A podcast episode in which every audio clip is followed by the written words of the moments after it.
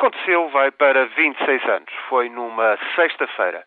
Era ainda o dia 4 de maio de 1984 no Atlântico e nas Américas, mas o sábado já amanhecera para os lados da Ásia Oriental. Então, registou-se uma novidade no tráfego aéreo. A maior parte dos jatos de longo curso voava sobre o Pacífico. Pela primeira vez, o Pacífico destornava o Atlântico e passava a liderar as rotas dos chamados Jumbo Jets.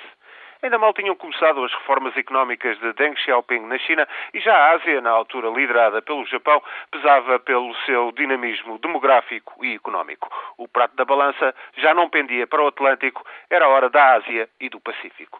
Agora podemos ver como essa tendência se acentuou.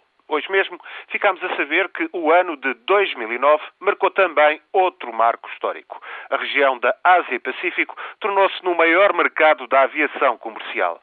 Nas rotas do Pacífico e da Ásia, excluindo o Médio Oriente, viajaram de avião 647 milhões de passageiros em 2009.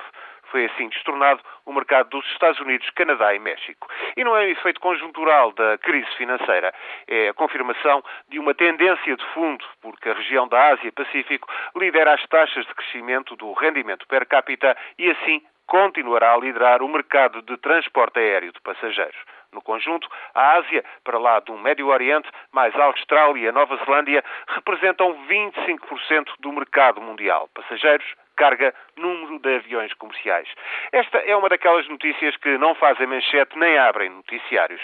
Passa despercebida, mas fica de facto para a história. Em 1984 já voavam mais jatos do longo curso sobre o Pacífico, o Atlântico já era. Depois, no ano passado, em 2009, as rotas da Ásia e do Pacífico passaram a contar com o maior número de passageiros em todo o mundo. São estes dois momentos a marcar a ascensão da Ásia.